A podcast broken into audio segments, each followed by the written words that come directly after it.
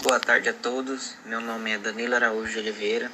Sou aluno de Engenharia Agronômica, sétimo semestre da Faculdade Quatro Marcos. É, vou estar falando aqui hoje sobre a diferença entre armazenamento de sementes e armazenamento de grãos.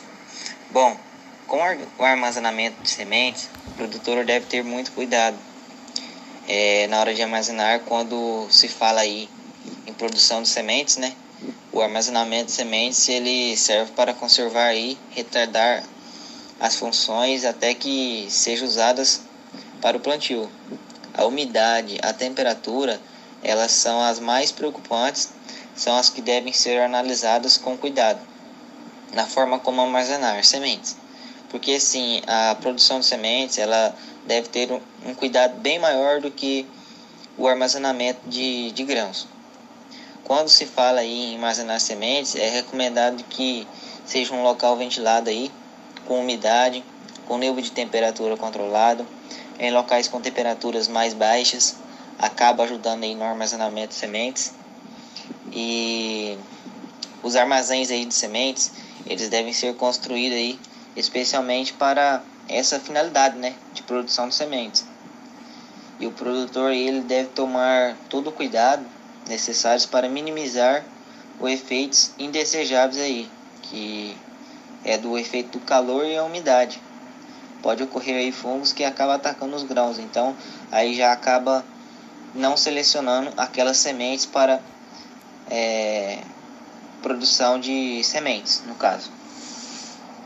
Já o armazenamento aí de grão, para o produtor armazenar grãos aí com sucesso, o grão e a atmosfera aí, ele deve ser mantidos sobre condições que inibam ou previnam o crescimento de microorganismos e insetos aí que causa a deteriorização.